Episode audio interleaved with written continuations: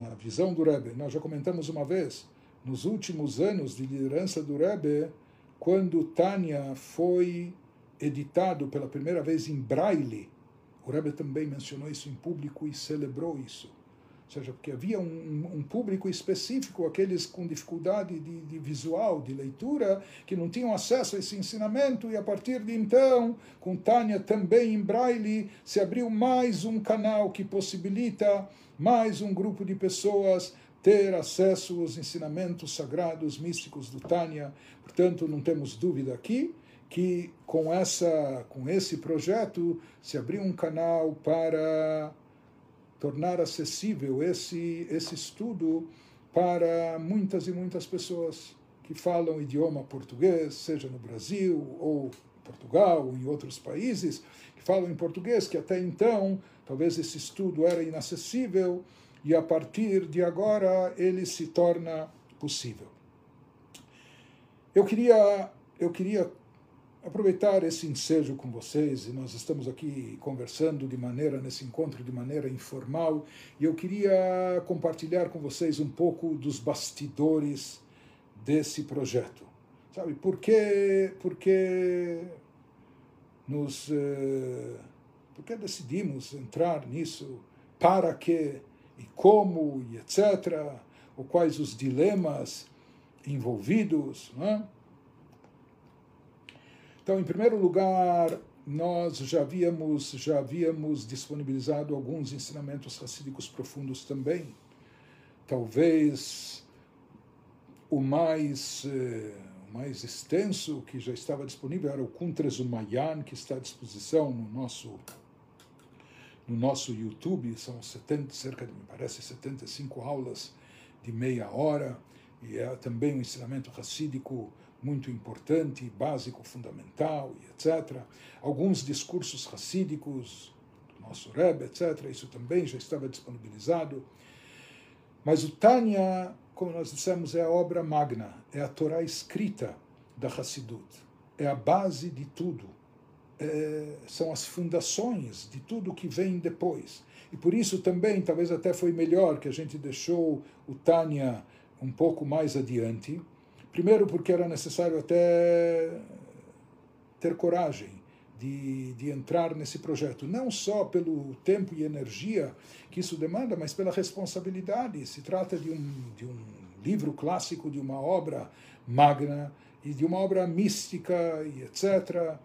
E é uma responsabilidade é? saber traduzir corretamente os conceitos e poder tentar explicar, esclarecer e etc. Então, isso foi deixado mais adiante, mas por outro lado, nós sabíamos que se a gente quisesse de fato eh, possibilitar, eh, tornar acessível aquilo que é fundamental, ou aquilo que é espinha dorsal desse, desse estudo, então tem que ser o Tânia, nada menos do que o Tânia. É? E nós vimos a importância que o Rebbe dá e deu ao Tânia em todos os aspectos. Nós já comentamos outras vezes que o próprio Rebbe incentivou que o Tânia fosse publicado e editado, impresso, em cada lugar, em cada cidade, em cada localização. Porque o Rebbe dizia o próprio fato de imprimir o Tânia, podia-se trazer os livros para cada cidade, distribuir lá para quem quisesse, mas o Rebbe diz não. Quando, quando na Hassidut, ou misticamente, quando se fala em trazer as próprias fontes até cada localidade. Então, a bênção, o efeito místico que, que, que é obtido quando ele não só é estudado naquele lugar, mas é impresso e publicado naquela localidade também. Como a gente já comentou numa outra ocasião, que a gente teve o privilégio de entregar ao Rebbe eh, 100, 100 edições de Tânia que foram, que foram impressas em 100 localidades distintas no Brasil. Na ocasião, o Rebbe pediu que, no mínimo, se acrescentasse mais uma localização, que houvessem 101, e que se voltasse a cada um desses lugares para estudar de novo, pelo menos uma passagem do Tânia em cada uma dessas localizações. Logo depois que saía da máquina impressora, então ainda nas folhas impressas antes da encadernação, aquele grupo que viajava para cada cidade já estudava com, com pessoas locais, um trecho passagem do Tânia, mas o Rebbe, o Rebbe orientou que nós voltássemos a, a esses 101 lugares para estudar novamente. Como eu falei, eu espero que também através desse estudo, quem sabe a gente possa ter chegado, possa chegar também a 101 cidades, esteja esteja também implementando essa essa orientação que recebemos do Rebbe de estudar o Tânia em, todas essas, em todas essas dezenas de locais e quem sabe até mais. Eu vou, eu vou compartilhar com vocês um pouco, talvez isso seja até por demais pessoal, me perdoem, mas é um pouco do que, do que foi levado em consideração nesse projeto. Então, eu me recordo, eu me recordo, pensando em algo, sabe, que passou, que aconteceu comigo mesmo. Quando talvez eu me deparei com Tânia, talvez eu fosse um jovem adolescente de 15 anos de idade. Talvez 15 anos. Então, graças a Deus, eu tive o privilégio de estudar em escola judaica, receber uma educação judaica, religiosa, durante todos os anos, e mesmo estando no Brasil, lia hebraico, compreendia bem o hebraico, é? entendia e era capaz de ler livros mesmo sem pontinhos e entender os textos, etc. E talvez talvez quando me deparei pela primeira vez com Tânia e comecei a folhear e comecei a ler, né, ou tentar estudar, pois é, me parece que eu tinha na época, um pouco depois do Bar Mitzvah, talvez, cerca de 15 anos de idade. E o que eu quero dizer para vocês, o Tânia não é de forma alguma um livro que pode ser estudado de forma autodidata mesmo alguém que entenda hebraico, mesmo alguém que compreenda o texto, ou se baseie numa boa tradução, e talvez mesmo que haja, além da tradução, também comentários, explicações, mas uma obra tão densa e profunda como Tânia não dá para se não dá para se estudar e se aprender de forma autodidata, incorrendo em dois riscos. Um, no risco de simplesmente não entender, ou de interpretar mal, é? porque ele versa sobre assuntos muito delicados, muito profundos, espirituais, abstratos, etc. É? Então, ou o outro risco do outro lado é a pessoa pensar que sim entendeu e tomar isso de forma muito superficial, imaginando que, que entendeu, que captou e é, sabe, etc., quando na realidade é muito mais profundo e muito mais complexo. Então, por mais que até sozinho, quando me deparei com o livro, escutava que as pessoas diziam, olha, esse é um livro muito especial. Então, abria e alguns capítulos e lia e relia e estudava, e entendia o hebraico, entendia algumas coisas. Só mais tarde eu fui entender como nada eu estava entendendo, como mesmo aquela aquele entendimento inicial, mesmo entendimento superficial, também não era, não era aquilo, porque aqui precisa se captar a essência. Isso é muito mais profundo e muito mais elevado do que a gente vê e nota à primeira vista. Então, de forma real e consistente, eu acho que eu só fui começar de fato a aprender, Tânia, frequentando aulas, aulas de rabinos que davam sobre Tânia, mas de forma mais intensa, chegando na yeshiva. Quando cheguei na Yeshiva, na academia de estudos, etc. E lá havia aulas de Tânia, inclusive aulas diárias de Tânia. Então, escutando, e aqui com explicações e de mestres que, que sabiam sabiam explicar os conceitos e etc., e aproximar da nossa compreensão, e esclarecer as dúvidas. É. Então, eu diria que foi aí que, que eu acho que comecei a vislumbrar um pouco um pouco da riqueza, da grandeza dos ensinamentos do Tânia. Eu me recordo, quando já estava na segunda yeshiva, não só no Brasil, mas em Israel, com 17, 18 anos. Para se ter uma ideia, naquela época eu queria, havia aula diária e dada por mentores racídicos espirituais, muito, muito especiais, muito elevados e etc.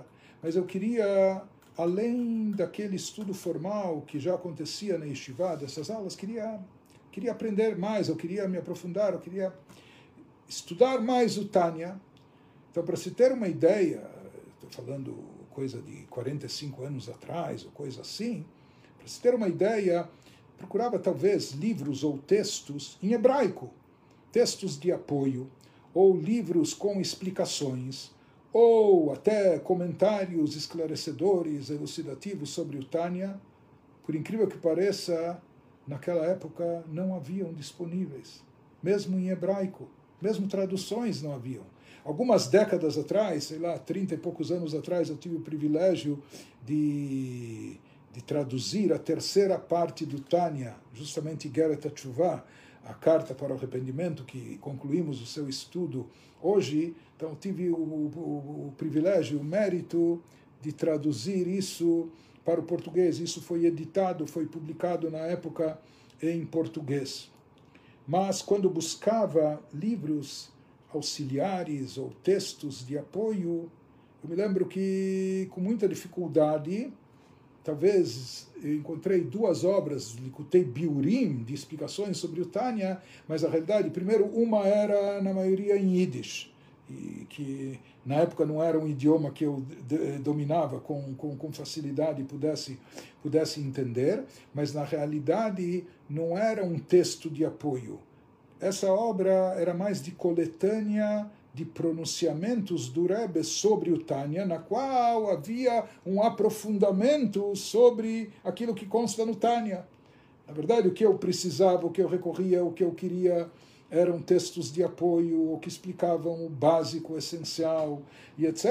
Então, mais uma vez, aqui com dificuldade disponíveis no mercado naquela época, haviam, haviam talvez dois livros, um deles em Yiddish, e mesmo esses eram mais aprofundamentos sobre passagens do Tani e não explicações elucidativas.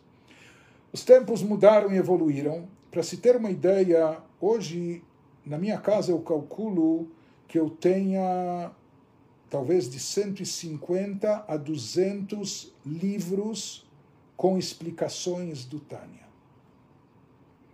A partir de então, com o tempo, foram surgindo obras e livros de diversos autores em diversos estilos, alguns mais curtos, concisos, outros mais, mais profundos, extensos, etc.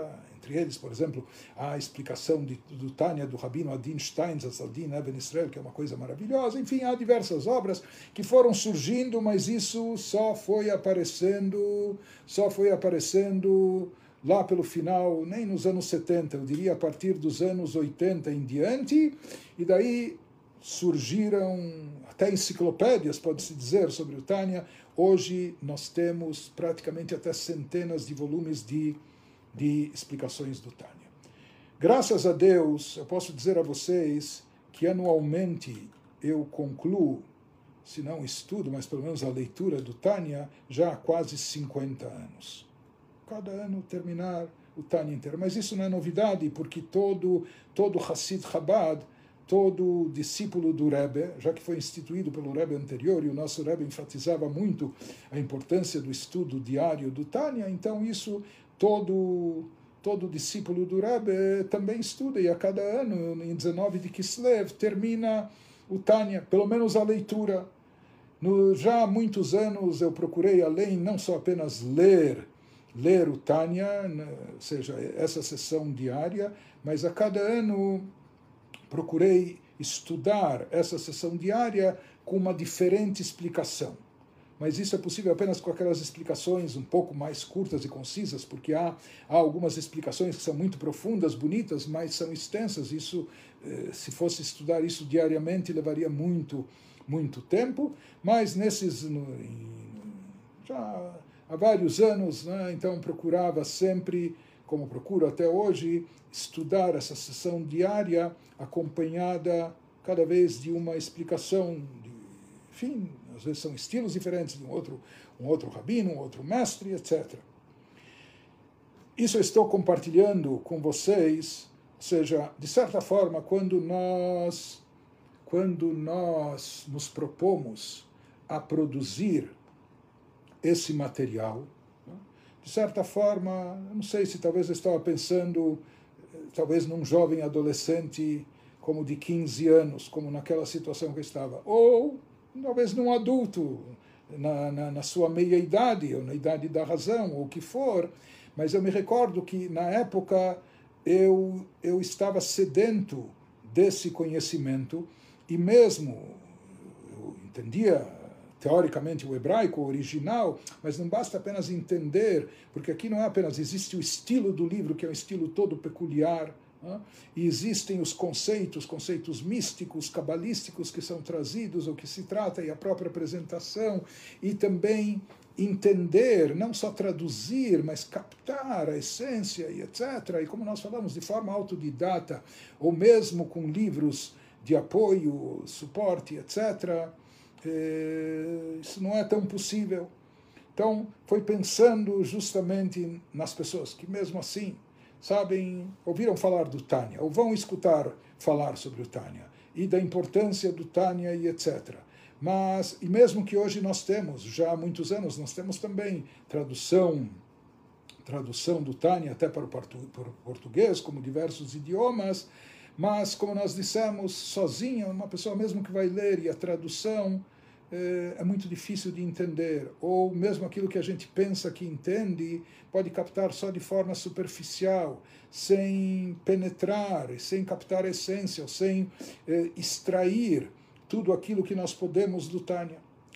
Então, foi pensando justamente em viabilizar para todas as pessoas interessadas, entender pelo menos no lado básico e fundamental, dar acesso a uma obra tão importante como essa, que a gente resolveu se dedicar a esse projeto. E como resultado disso, então nós hoje temos disponibilizado no nosso canal de YouTube, ainda não não estão abertos todos os vídeos, como nós falamos que nós vamos abrir dia a dia, conforme conforme o segmento do calendário judaico, mas graças a isso nós chegamos a cerca de 300 horas de gravações. 300 horas de Tânia gravado em português, abrangendo todas as partes do Tânia. Para não exagerar, não são 300, acho que são 297, alguma coisa assim, pelos cômodos, mas vamos dizer, cerca de 300 horas de gravações. Então, a isso eu me referia isso que eu me referia de estar com Alter Ebe todos os dias por uma hora. É? Existem eh, alguns dias onde, onde nós conseguimos talvez fazer, onde o, talvez a sessão, o trecho de estudo é mais curto ou requer menos elaboração, explicação, e talvez ele, ele é transmitido em 15 minutos ou 20 minutos. Existem alguns dias como esses.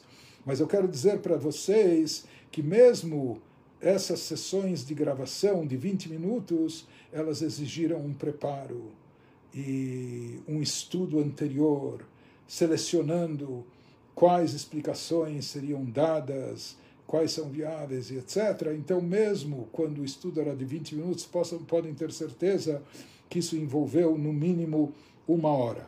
Mas mais do que isso, para produzir essas 300 horas de gravações, eh, eu posso confidenciar a vocês que houveram, no mínimo, mais outras 300 horas de preparo, de estudo, de leitura prévia do texto hebraico, do texto em português, de seleção das explicações, os comentários, porque, como nós falamos hoje, existe uma literatura, graças a Deus, muito vasta e densa, e hoje a nossa dificuldade era saber selecionar, porque tem tantas explicações, então saber, olha, não adianta, se a gente vai querer colocar tudo, então ou não vai caber, ou vai exceder demais e etc. Então era necessário, por um lado, se prender ao texto, mas mesmo a tradução, explicação literal do texto já envolve a necessidade de muito comentário, de muita explicação, Mas além disso, buscar os comentários básicos. Então, no mínimo, essas 300 horas de gravação envolveram outras 300 horas de preparo.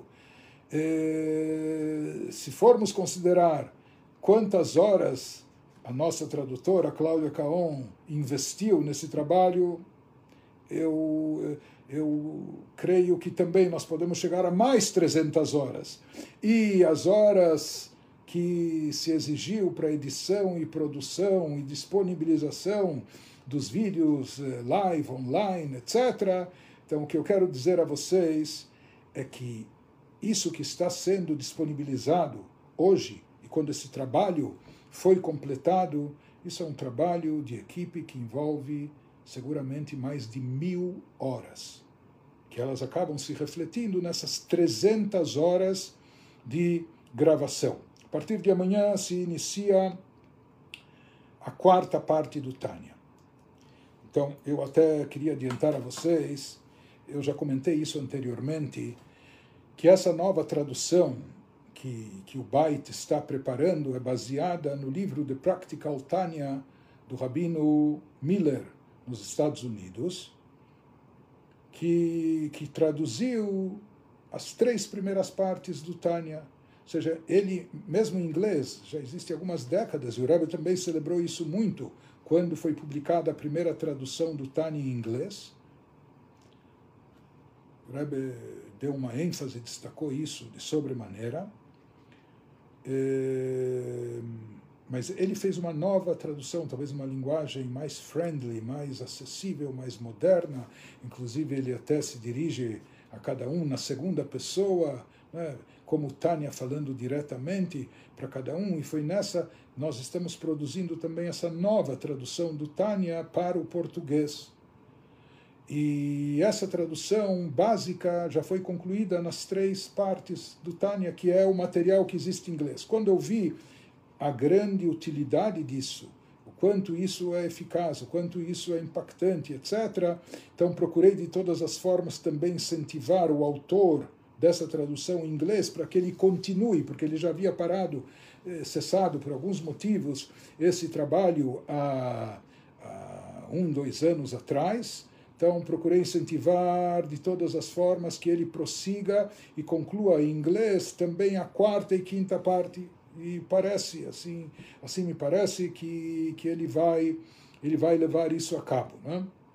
De qualquer forma, eh, na quarta e quinta parte, eu não dispunha da tradução primorosa da Cláudia.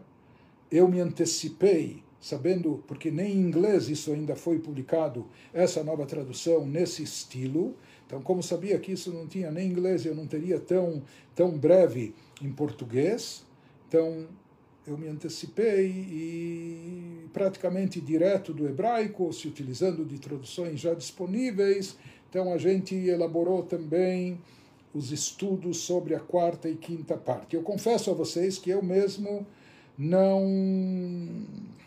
não estava tão satisfeito com o resultado, ou seja, eu, eu me sentia muito mais confortável e, e achando que o, o resultado era muito mais eficaz quando eu dispunha nas três primeiras partes dessa tradução que a gente tem utilizado, né, da Cláudia Caon.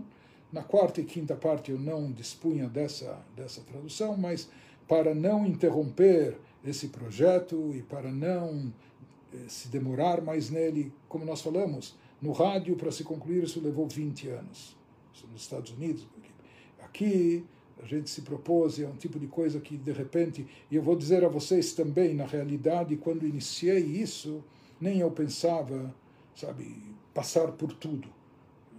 Quanto muito dizia se a gente terminar o Likutei Amarim, a primeira parte do Tânia, o chamado Sefer Shebeinonim, com introdução em seus 53 capítulos, olha, já está de muito bom tamanho, é ótimo. Mas, sabe, uma coisa leva a outra e talvez essas situações é, que a gente tem vivido, viveu nesse último ano, quarentenas e dias onde nem, nem, nem era permitido sair de casa, o isolamento e etc., então a gente procurou fazer eh, dos limões, limonadas, né, e procurar aproveitar então esse tempo de forma de forma positiva e benéfica. E acabamos eh, falando, sabe, então por que só o Likutei Amarim? De repente vamos já ir para tudo. Né?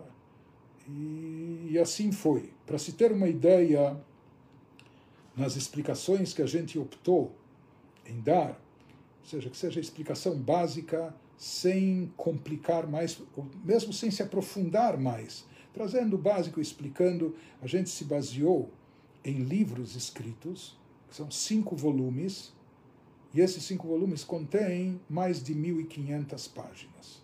Então, o que eu posso dizer a vocês é que aquilo que está transmitido em forma de explicações, além da tradução, né?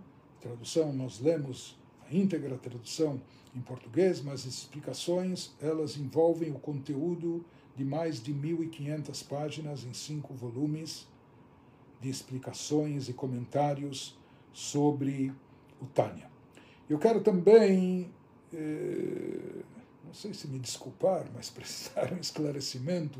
Eu quero confessar a vocês que no início a gente pensou, sabe o que? Nós vamos nos basear no estudo diário do Tânia, até para incentivar aquelas pessoas que já já seguem esse, esse ritmo de estudo diário do Tânia, ou para incentivar aquelas pessoas que ainda não seguem, que de repente queiram adotar.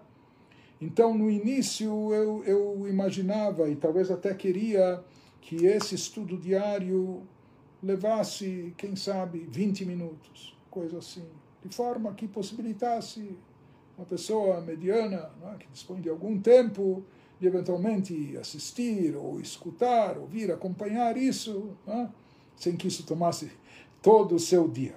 Isso se baseando num material fabuloso que já existe há vários anos no Chabad.org, no no site mundial do Chabad, em inglês, isso já está disponibilizado pelo Rabino Gordon, de abençoada memória, que ele inclusive gravou, não só o Tânia, mas também todo o Chumash, o Pentateuco, como todo o estudo do, do Rambam, de Maimonides, um trabalho magnífico, não é? E é um grande comunicador, que de uma forma agradável, simpática e ao mesmo tempo esclarecedora, elucidou os conceitos, e lá me parece que, de fato, na maioria dos dias, talvez a sessão diária é transmitida, talvez em 20 minutos, meia hora, talvez no máximo, alguns dias que é um, uma, um texto, uma passagem, talvez muito complicada, talvez leve 40 minutos, e era, na realidade, era o que eu pensava e me propunha no início. E aqui o que eu quero dizer e contar para vocês, compartilhar, são alguns dilemas que nós tivemos por se tratar de uma obra tão importante e de uma responsabilidade tão grande. Então, por um lado, queríamos atuar como facilitadores e dar acesso ao Tânia e tornar isso viável, ser uma ponte para esse ensino, para esse estudo profundo e etc., e de forma acessível. E por isso também havia essa ideia de talvez fazer mais curto e compactado. E eu estava lidando com um conflito interno comigo mesmo, porque se for mais curto, dá para fazer mais curto ou mais rápido, mas vai ser com menos explicação. Mesmo tentando não ser por demais prolixo, não é? e sem se estender demais, e por isso a gente procurou, evitou parênteses ou até explicações ou até implicações, desdobramentos práticos ou mensagens que a gente pode extrair de cada trecho. Não, a gente procurou seguir fiel ao texto e apenas ao texto, na grande maioria das vezes, apenas e tão somente, sem, sem estender de, de, em demasia com outras, com outras abordagens. Enfim. Mas no final, nesse conflito, que para mim foi um conflito durante muito tempo, entre viabilizar algo mais ágil, rápido e etc., ou algo mais explicado e mais elaborado. No final das contas, eu acabei, não sei se me rendendo, mas acabei concluindo que iria para a segunda opção, ou seja, acabei optando em seguir para aquilo que fosse mais explicado, mesmo que demorasse mais, mesmo que se tornasse mais longo, extenso, mas eu pensei, sabe, qual vai ser a próxima vez? Quando vai aparecer o próximo Meshigna? Não é? que, quando vai aparecer alguém que, não é? que vai resolver gravar e dar explicações? É, então, sabe o que? Talvez isso é um projeto de vida e talvez que a gente faz uma vez na vida, então vamos tentar fazer bem feito da melhor maneira. Por isso acabei optando em explicar melhor, mesmo que isso levasse mais tempo. E na prática também, levando em consideração alguns aspectos, eh, nós procuramos sempre ler o texto original em hebraico. Então, amanhã, quando alguém estiver acompanhando, que alguém que leia acompanha hebraico, pode acompanhar com hebraico. E procuramos ler a tradução em português quando dispunhamos dessa dessa tradução que o Bait está elaborando, e em cima disso trazer ainda a explicação, que às vezes ela pode até parecer um pouco repetitiva depois que já foi feita a tradução, mas talvez isso ajude também a fixar melhor as ideias, seja não apenas traduzindo, mas também eh, elaborando, explicando e elucidando. Houveram aqueles que questionaram, Rabino, por que, que você fala cantando e por que, que você dá aula cantando do Tânia? Isso às vezes torna a coisa mais cansativa, etc. Então, me desculpem aqueles que acham que isso ficou mais cansativo, mas eh, eu optei também em fazer esse estudo do Tânia na sua forma original e mais autêntica. Como nós estudamos a Hassidut, essas palavras divinas, seja na yeshiva, seja nas aulas entre Hassidim, discípulos, ou no próprio tom e melodia que o próprio Rebbe, os Rebes também eh, transmitiam os seus ensinamentos, e a gente procurou, assim como a gente procurou se manter fiéis ao, ao texto, a gente procurou também manter uma autenticidade genuína em relação à forma de transmissão disso, por mais que talvez eh, o iniciante não esteja tão acostumado e habituado com isso, mas esse é o estilo racídico e essa é a maneira que, em geral, esse estudo é levado a cabo. Então, como resultado de tudo isso, nós chegamos, essa semana, nesses dias, nós chegamos à conclusão desse projeto, e eu diria que isso se torna um verdadeiro patrimônio judaico em português, algo inédito, algo único que não estava disponível até então e que jamais esteve disponível, mesmo no Brasil ou em português, Portugal, não sei, mas sabe, eu não sei em quantos lugares já se estudou o Tânia completo, todas as partes do Tânia, mesmo em aulas, em aulas em público, eu sei, inclusive, alguns grupos de estudo que já terminaram uma ou outra parte do Tânia em estudos semanais, ou que levaram talvez até diários, mas que levaram muito tempo. E aqui nós temos, pela primeira vez, disponibilizado para todos esse material riquíssimo, esse material elevadíssimo, profundo, especial, impactante, todas as partes do Tânia. O Tânia completo, de ponta a ponta, traduzido, explicado, comentado. Quando chegavam alguns trechos de Kabbalah, um dos meus filhos dizia, pai, no inglês, quando chegam esses trechos místicos, abstratos, de Kabbalah abstrata, eh, o tradutor, aquele que está explicando, não que ele pula, ele lê isso rápido e pronto, ele não se dá o trabalho de querer explicar esses conceitos místicos profundos, mas o que fazer que mais uma vez a gente pensou, sabe o que? Já que estamos nisso, estamos dentro disso, vamos tentar da melhor maneira, vamos tentar otimizar ou maximizar o aproveitamento e tudo aquilo que, que estiver ao alcance nosso de, de tentar explicar, de esclarecer, vamos tentar fazer isso, por isso, eh, na prática, nem pulamos eh, eh, trechos ou difíceis, complicados, etc., mas, à medida do possível, procuramos ao máximo também explicá-los, elucidá-los, esclarecê-los. E aqui nós acabamos fazendo uma mescla bonita e interessante que a gente tem feito em algumas ocasiões nos nossos estudos, né? de mesclar a Torá escrita com a Torá oral. Como nós falamos, o Tânia é considerado a Torá escrita, da Hassidut. Mas além disso, nós nos baseamos no próprio texto, lendo o texto como a Torá é escrita. Mas nós sabemos que a nossa própria Torá, para entender a implementação das mitzvot, etc., nossa Torá, de forma geral, tem essas duas partes, que elas são inseparáveis, são interdependentes. A Torá escrita e junto, isso, junto dela a Torá oral. A Torá oral deu origem depois a Mishnah, Gemara, Talmud, etc., não é? Mas não existe aplicação da Torá escrita sem a Torá oral. O judaísmo, o judaísmo autêntico é apenas e tão somente quando existe essa unidade total e completa entre Torá escrita e Torá oral.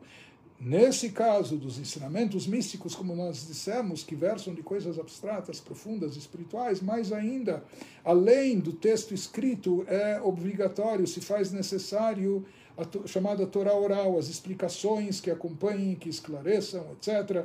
Então, isso que nós procuramos fazer ao decorrer de todo o estudo, essa fusão da Torá escrita, é, do texto do Tânia com a Torá oral, junto com as devidas explicações, procurando dar acesso a todos de forma, de forma ideal, é, da melhor maneira ao texto e sua compreensão.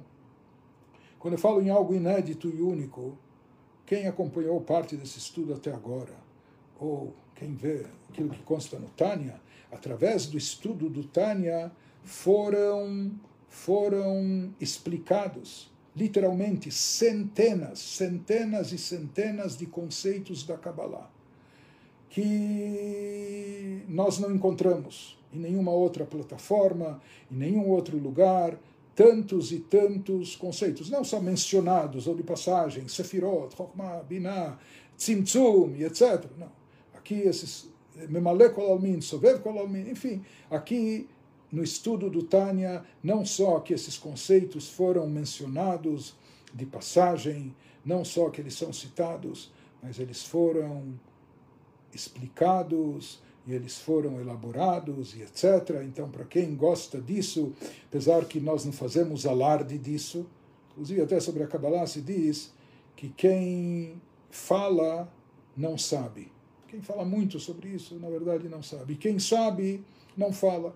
Então, esse estudo não é um estudo não é um estudo apelativo e etc. Muito pelo contrário, é um estudo muito sério, consistente e genuíno.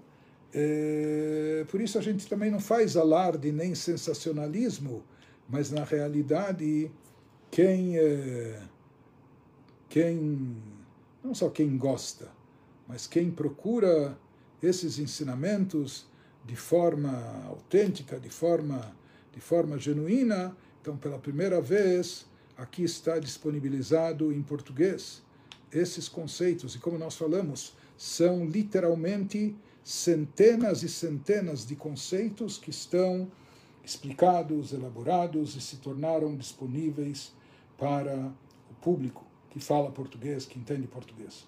Eu quero dizer para vocês, existe uma tradição entre Hassidim que o Alter Rebbe, Shneur Zalman, quando escreveu o Tânia, ele levou em consideração, como ele diz na sua própria introdução, os Hassidim com todas as orientações e conselhos que eles necessitavam e etc., porque já não havia possibilidade de, de entrevistas pessoais, encontros individuais com cada um e um em particular. Mas, de acordo com Hassidim, existe uma tradição que quando o Alter Rebbe escreveu o Tânia, ele levou em consideração todas as pessoas, em todos os tempos, em todos os locais, em todas as gerações que iriam estudar o Tânia.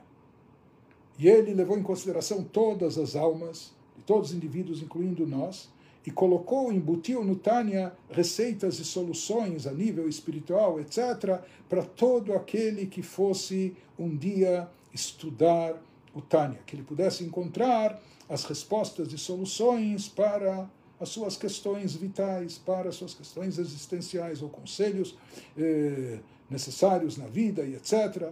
E é conhecido também um exemplo que o próprio Alter Ebe deu, quando já o seu mestre, o Magid Mesrich, estava sendo contestado pela divulgação dos ensinamentos. O Alter Ebe, na verdade, divulgou muito mais, expandiu a propagação e divulgação dos, conselhos, dos conceitos místicos. Quando no próprio meio racídico haviam aqueles que contestavam, dizendo: você está pegando conceitos tão sagrados, profundos, termos cabalísticos, coisas esotéricas, e como esparramando isso por aí, desperdiçando isso por aí, é? isso pode ser até um sacrilégio, pode ser uma coisa negativa. Então, o Alter deu um famoso exemplo naquela ocasião, quando ele falou que certa vez havia um, um uh, príncipe, que era o príncipe herdeiro, o filho único do rei. E ele adoeceu com uma doença muito grave e misteriosa. E vieram todos os médicos e tentaram todos os tratamentos e ninguém conseguia curá-lo. Até que apareceu o médico dizendo: olha, existe uma fórmula que vem extraída de um material especial, que é extraído de minerais especiais, que isso tem o poder de curar o príncipe. Tentaram de tudo, então falaram: bom, vamos procurar isso. Mas era uma coisa muito rara, não acharam. Até que no final descobriram e concluíram que existia a pedra preciosa, a gema central da coroa real. Imagina, a coroa real que já passa de geração em geração, tantas gerações, havia o, o diamante, o brilhante mais caro, mais precioso nela. Então se verificou que justamente ela contém esse mineral que tem esse poder de cura do príncipe. Mas para isso a pedra precisava ser retirada, a pedra preciosa precisaria ser retirada da coroa real e triturada, moída, e acabar com a pedra, não é? Para formar esse pó, eh, para dar essa fórmula que iria curar eventualmente o príncipe. Aí ficaram num dilema, algo tão, imagina, nós vamos, tipo, profanar, mexer com a própria coroa real e tirar a pedra mais, a gema mais preciosa dela, etc. Quando trouxeram o dilema para o imperador, para o rei, ele falou: olhe, se não houver o príncipe herdeiro, do que vale a coroa? Então tirem a pedra, triturem ela, é? e façam dela pó. É? Inclusive se fala que o estado dele se agravou mais ainda, e ele já nem era capaz de ingerir líquidos, de beber, mas falaram, ele falou, sabe o quê? Misturem uma poção com água e até despejem, joguem sobre ele. Quem sabe uma única gota, isso é algo tão poderoso, mesmo que apenas, mesmo que muito dessa poção, dessa água, e na verdade não era só água, isso contém aquela pedra preciosa, valiosíssima, tão rara, não é? de, de valor imensurável, mesmo que a maioria disso vai se desperdiçar, mas quando uma única gota dela entre na boca do príncipe, isso pode ter o poder de cura e assim ele vai viver. Assim também dizia o Alter Rebbe.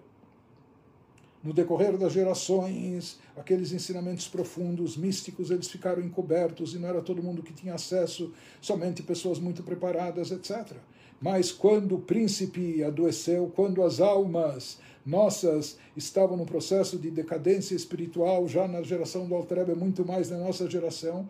Então era necessário uma poção poderosíssima, mas o que fazer que isso é obtido justamente dessa gema central da coroa real, dos ensinamentos da Kabbalah, da Hassidut, místicos, mas se diz que o rei ordena, peguem isso, mesmo que parte disso seja desperdiçado, não seja aproveitado, mas isso é tão poderoso que basta até uma gota só para reviver o príncipe, para eh, ressuscitar a nossa espiritualidade, e esse é o poder também das palavras sagradas do Tânia. Se me perguntarem, bom, e agora? Ou particularmente a mim, eu também me fiz essa pergunta, e agora? Né, concluímos, bom, e agora? Então eu me lembrei de um relato de um diálogo que aconteceu entre o Rebbe anterior, sogro do nosso Rebbe, Admor Rabbi Yosef Yitzhak, e o seu pai, quinto Rebbe de Chabad, Rabbi Shalom Dovber. O Rebbe anterior era filho único é? Eh, do, do quinto Rebbe, e ele já foi educado de uma forma muito especial, desde tenra infância, etc. Ele conta que certa vez, depois de Yom Kippur, depois do jejum de Yom Kippur, depois, imagina que era Yom Kippur, depois de todo o mês de Elul, os dez dias de Tshuva, Rosh Hashanah, Tshuva tão intensa, e mais ainda com as orientações racídicas, e mais ainda com as instruções pessoais que ele recebia do seu pai, o Rebbe Reshabi, etc., Rebbe Shalom Dover, etc. Se conta que certa vez, depois de Yom Kippur, talvez quando eles quebraram o jejum na, na, na, na refeição, ele se dirigiu ao pai perguntando, pai, e agora? Qual o serviço espiritual nosso agora? Qual deve ser? Porque ele tinha, isso é trazido nos nossos livros de uma forma muito minuciosa, qual o serviço espiritual para a véspera de Yom Kippur, para a véspera do Yom Kippur antes do meio-dia e depois do meio-dia. Ou seja, de acordo com a Kabbalah, ou de acordo com né, qual é, qual é a agenda do dia, ou qual é é? o objetivo, o trabalho espiritual de cada dia, de cada hora. Então ele conta que chegou o término do Yom Kippur, ele perguntou ao pai, bom pai, e agora? O que devemos fazer? E a resposta que o pai lhe deu, agora nós devemos começar a fazer chuva arrependimento e retorno a Deus. Ou seja, na verdade, o Yom Kippur conclui e termina os 10 dias de chuva, e é o ápice, não é? Amor, e etc.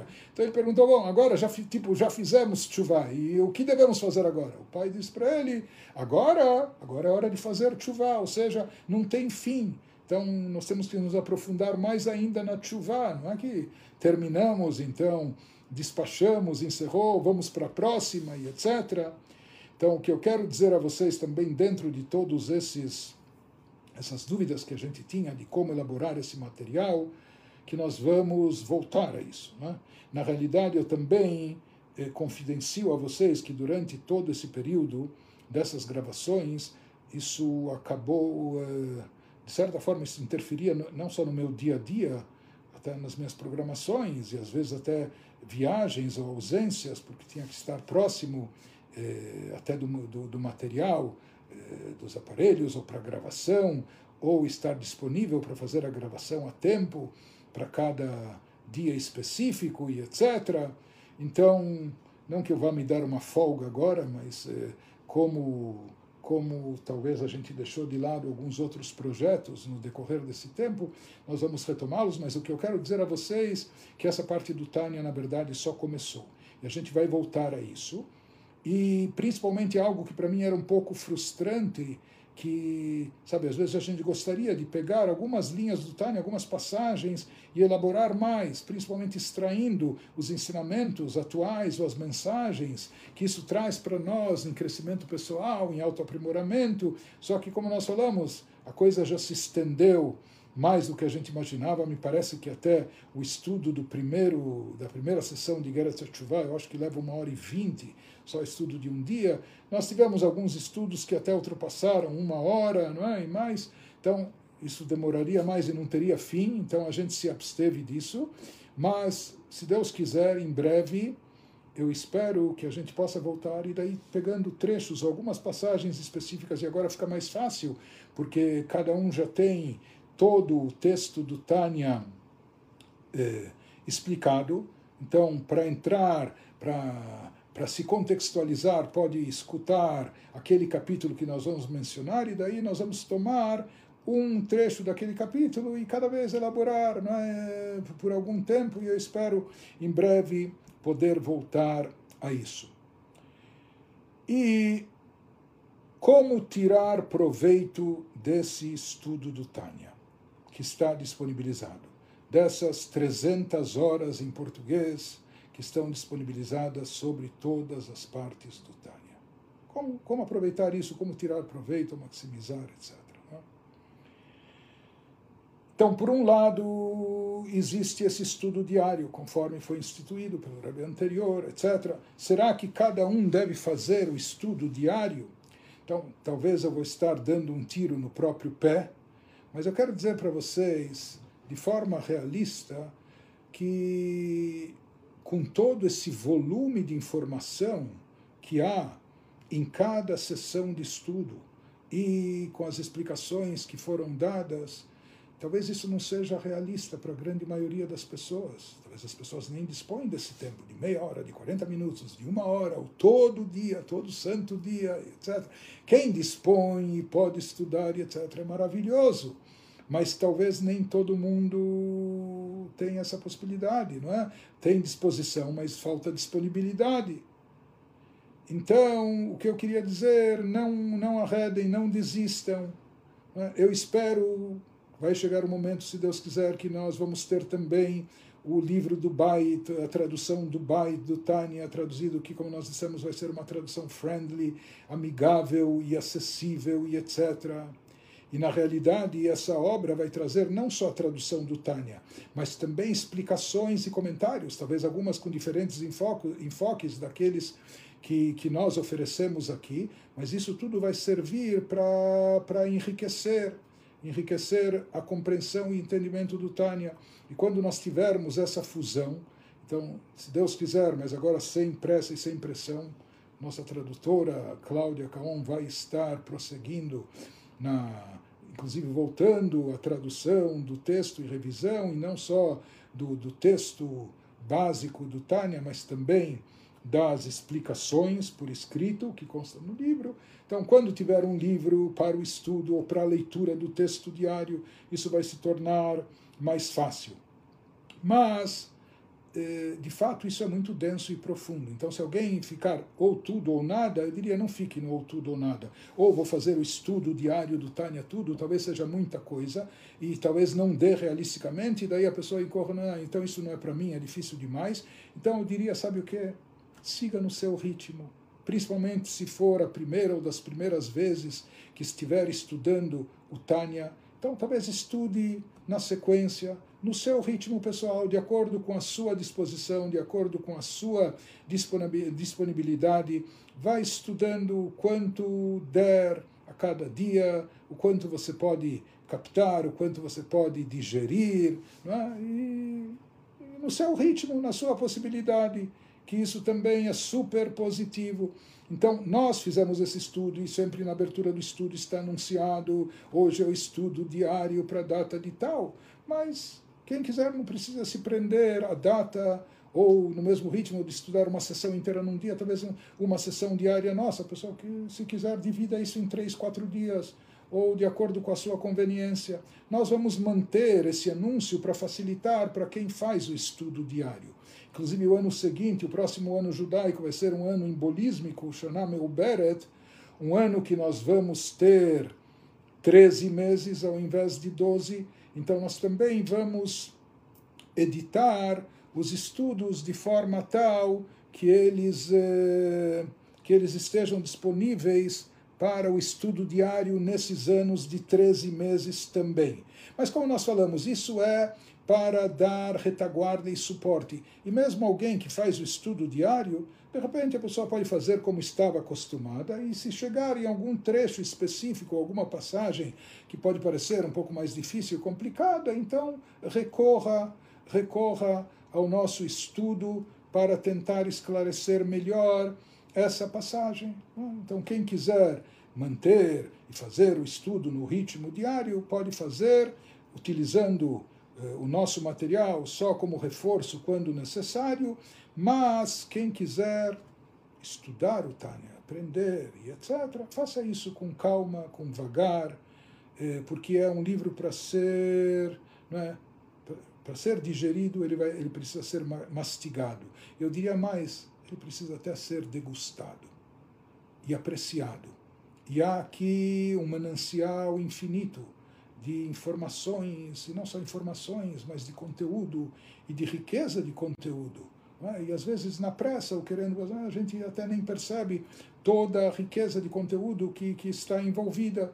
Por isso a gente sugere, recomende, recomenda, por mais que nós gravamos e anunciamos a cada dia que esse é estudo diário para a data tal, é, se você determinar, sabe o que, eu vou, eu vou disponibilizar 15 minutos do meu dia para isso, ou o tempo que você puder, então pegue esse tempo e, e escute, acompanhe, e procure, dentro do seu ritmo, na sua, na sua capacidade, na sua disposição de tempo, disponibilidade de tempo, ou na capacidade de, de, de, captar e absorver e etc., faça no seu ritmo, né? porque o Tânia merece ser não só lido, mas estudado e aprendido e de forma, de forma profunda e etc. E por isso eu também queria enfatizar muito que o Tânia não pode ser tomado como algo superficial. Tânia é um livro, não vou dizer difícil de ser entendido, mas é muito profundo. E para captar e extrair a sua essência é necessário se aprofundar e é necessário se dedicar a isso. Então, mesmo alguém, e é, sabe, o estilo é, é, é peculiar e os, e os conceitos Muitos deles, conceitos, falamos centenas de conceitos cabalísticos espalhados pelo livro, coisas profundas e etc. Então, numa primeira vez, que a pessoa se dedique a ouvir, a ouvir e entender o básico, ou se familiarizar com o texto e com os conceitos. Né? E começar gradualmente. E depois que a pessoa então procure O Tânia não é só um livro para ser lido, como um livro de cabeceira. Tânia é um livro para ser estudado, para se debruçar sobre ele, estudar profundamente, buscar toda a profundidade que há no seu interior. Então, depois que a pessoa leu, ouviu uma vez, se familiarizou um pouco com o texto, já não é tudo novidade a primeira vez, procure então, talvez, ouvir de novo, repetir, ou parar, interromper, meditar, ou se aprofundar no texto. Essa seria a forma ideal de aproveitar ao máximo esses estudos, esses ensinamentos. E que a pessoa veja, se você não entendeu na primeira vez, não precisa ficar frustrado. Sabe, tem, tem até, tem até uma parábola racídica que fala que um sujeito se perdeu na floresta. Perdeu e parecia um labirinto, tentou sair por aqui, por lá, e não, não, não achava nenhum lugar, e ele ficou rodando. Ah, é, é, três dias está perdido, até que no terceiro dia ele avista de longe alguém, ele sai correndo, ops, fulano, e etc. E lá para ele, olhe, eu estou já perdido aqui na floresta já fazem três dias, me ajude a sair daqui. Então o homem olha para ele e fala: Tudo bem, me acompanhe, porque eu estou perdido aqui já há dez anos. Mas pelo menos os caminhos que não levam para lugar nenhum, eu conheço muitos deles. Então me acompanhe e eu vou te poupar bastante tempo e energia e juntos nós vamos achar o caminho certo. Né?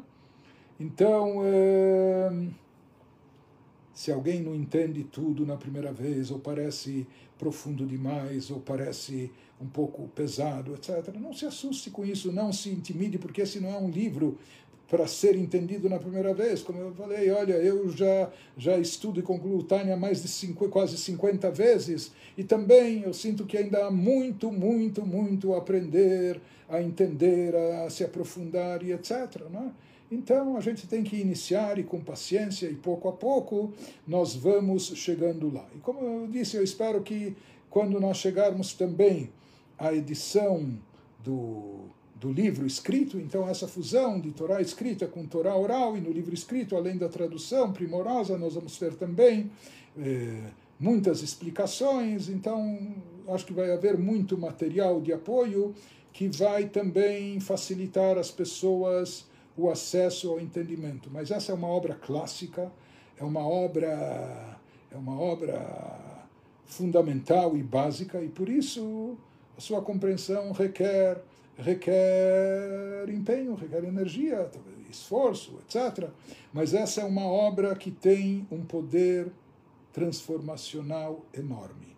Ou seja, conceitos que estão aqui no Tânia que às vezes, inclusive na primeira vez, ou mesmo ouvindo, a gente nem se apercebe. É necessário parar e se aprofundar e etc., para então entender e absorver. E talvez exista aqui uma, uma dificuldade adicional nossa, que nós estamos numa geração, num tempo imediatista. Nós estamos na geração do micro-ondas, nós estamos na geração, já não é mais correio, é do e-mail, ou do WhatsApp, é tudo instantâneo, não é? live, online, imediatamente, etc. Não é? E às vezes isso nos torna pessoas um pouco afoitas, e às vezes nós não temos paciência. Porém, a gravidez ainda leva nove meses, ou existe a lei da fazenda para plantar uma árvore, então até que a árvore cresça e dê frutos, mesmo com toda a tecnologia e mesmo com toda a ciência, etc., algumas coisas ainda só se obtêm com o tempo. E às vezes esse é o nosso problema, que nós nos tornamos pessoas por demais imediatistas e queremos tudo resultados instantâneos, por isso também as pessoas vão procurar na internet ou nas próprias plataformas judaicas receitas mágicas, eh, soluções milaborantes ou cabalas eh, de, de sei lá o que, que resolvem, etc. Mas, como nós explicamos na própria introdução do Tânia, na apresentação do Tânia, do próprio autor, que esse é o caminho longo e curto. Ou seja, o caminho mais curto para chegar lá é sem atalhos, é buscando o caminho longo, sem queimar etapas. Então, o Tânia é um livro para ser estudado dessa forma, não para ser é, engolido, sem mastigar ou de forma imediata, mas sim para ser degustado, digerido, apreciado pouco a pouco, e se aprofundando, e quanto mais uma pessoa se reter e parar para entender melhor e se aprofundar, mais riqueza vai conseguir extrair e mais valor vai conseguir agregar. E assim como há uma tradição racídica que o Alter Rebbe, e os mestres que trouxeram as aprovações sobre o Tânia falaram que aqui ele embutiu a cura e as soluções para todos os problemas espirituais, que não seriam poucos que haveriam antes da chegada de Mashiach, que é a nossa geração. E a nossa geração é uma geração, em termos espirituais, tão carente, tão confusa, tão fragilizada e etc. Então, mais do que nunca, nós precisamos de uma âncora, de uma bússola, e o Tânia é uma obra que fornece tudo isso. Então, além de toda a elevação de espírito que isso traz, e além de toda a plenitude, realização, autoaprimoramento, aprimoramento do caráter e etc.